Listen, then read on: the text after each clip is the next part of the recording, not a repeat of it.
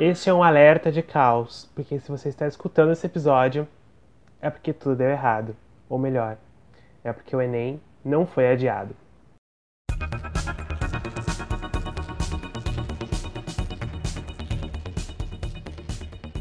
Olá, eu sou Robson e este é o História no Pandemônio.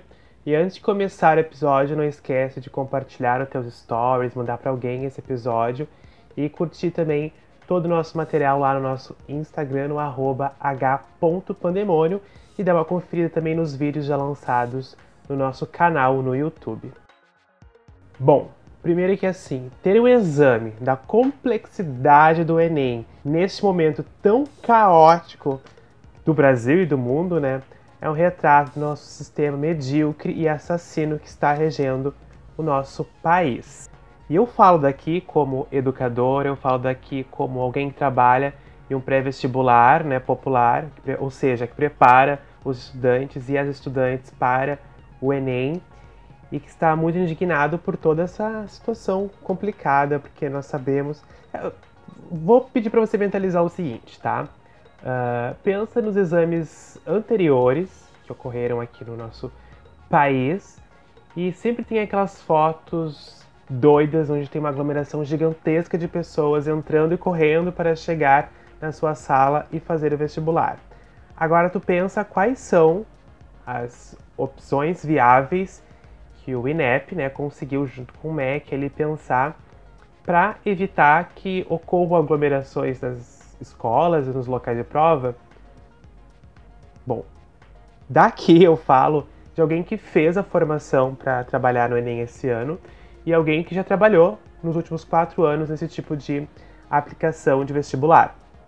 Então, o que eu posso dizer é que é totalmente ineficaz essa preparação, que na verdade é muito mais para passar um pano e fingir que está tudo ok, tudo maravilhoso, porque a alternativa viável que foi liberada essa semana, que foi né, comunicada pelo, pelo INEP, é que os portões vão abrir antes, e obviamente os portões abrindo antes todos os nossos problemas acabaram durante a aplicação da prova.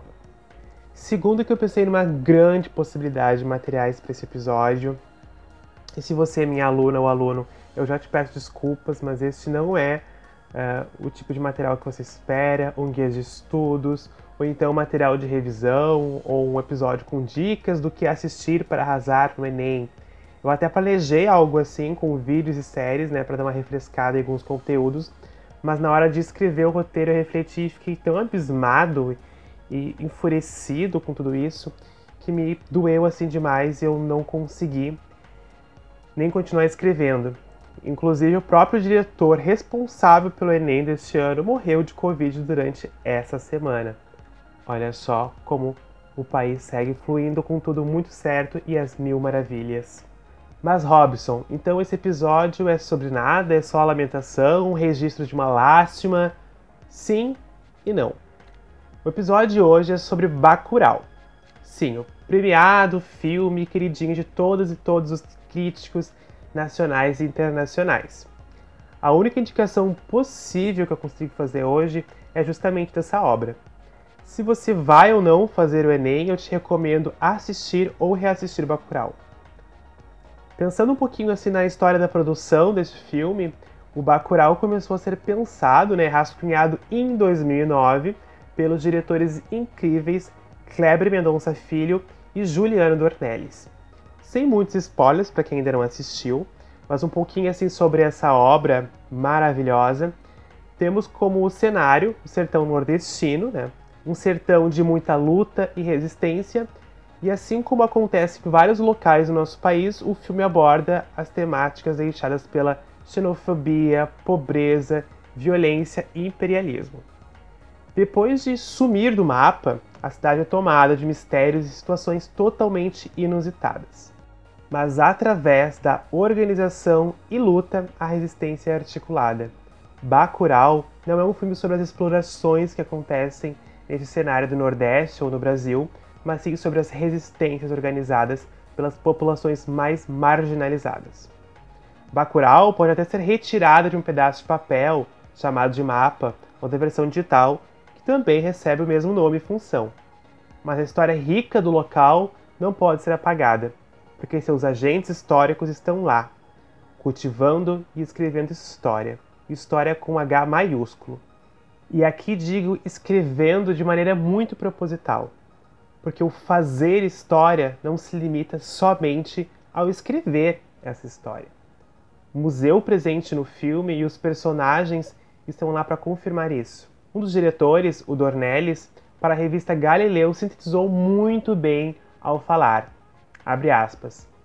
É um filme sobre história. Não só nordestina, mas história de conflitos.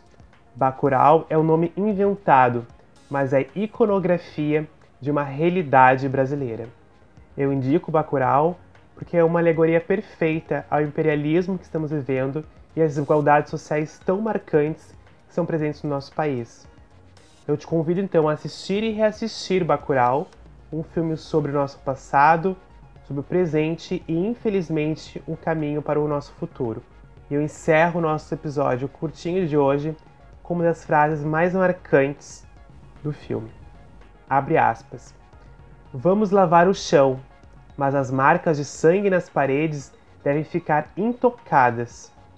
Ou seja, em outras palavras, basta de tentar apagar a brutalidade que sofremos, a brutalidade e a exploração presente em nossa história.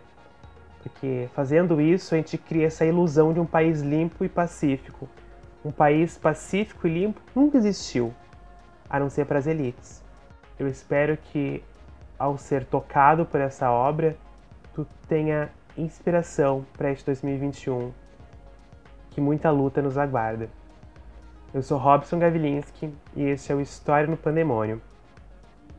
Seguimos, seguimos lutando.